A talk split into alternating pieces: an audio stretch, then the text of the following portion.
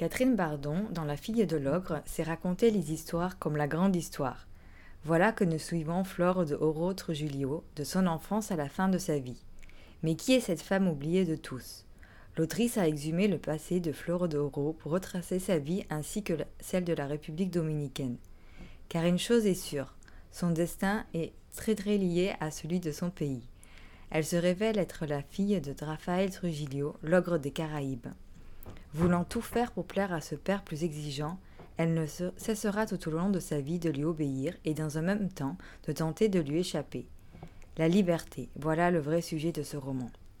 Flore de Oro n'a jamais pu faire ses propres choix.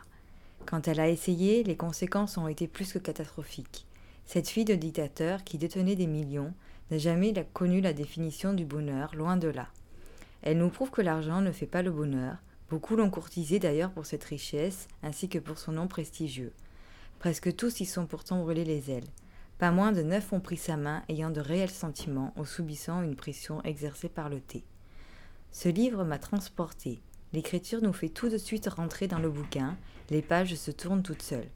J'ai appris tant de choses. Je ne connaissais ni le passé de la République dominicaine, ni ce dictateur des Caraïbes. Alors le destin de sa fille encore moins. Pourtant, elle m'a touchée au plus haut point. Elle va me marquer, je pense encore, pendant quelques années.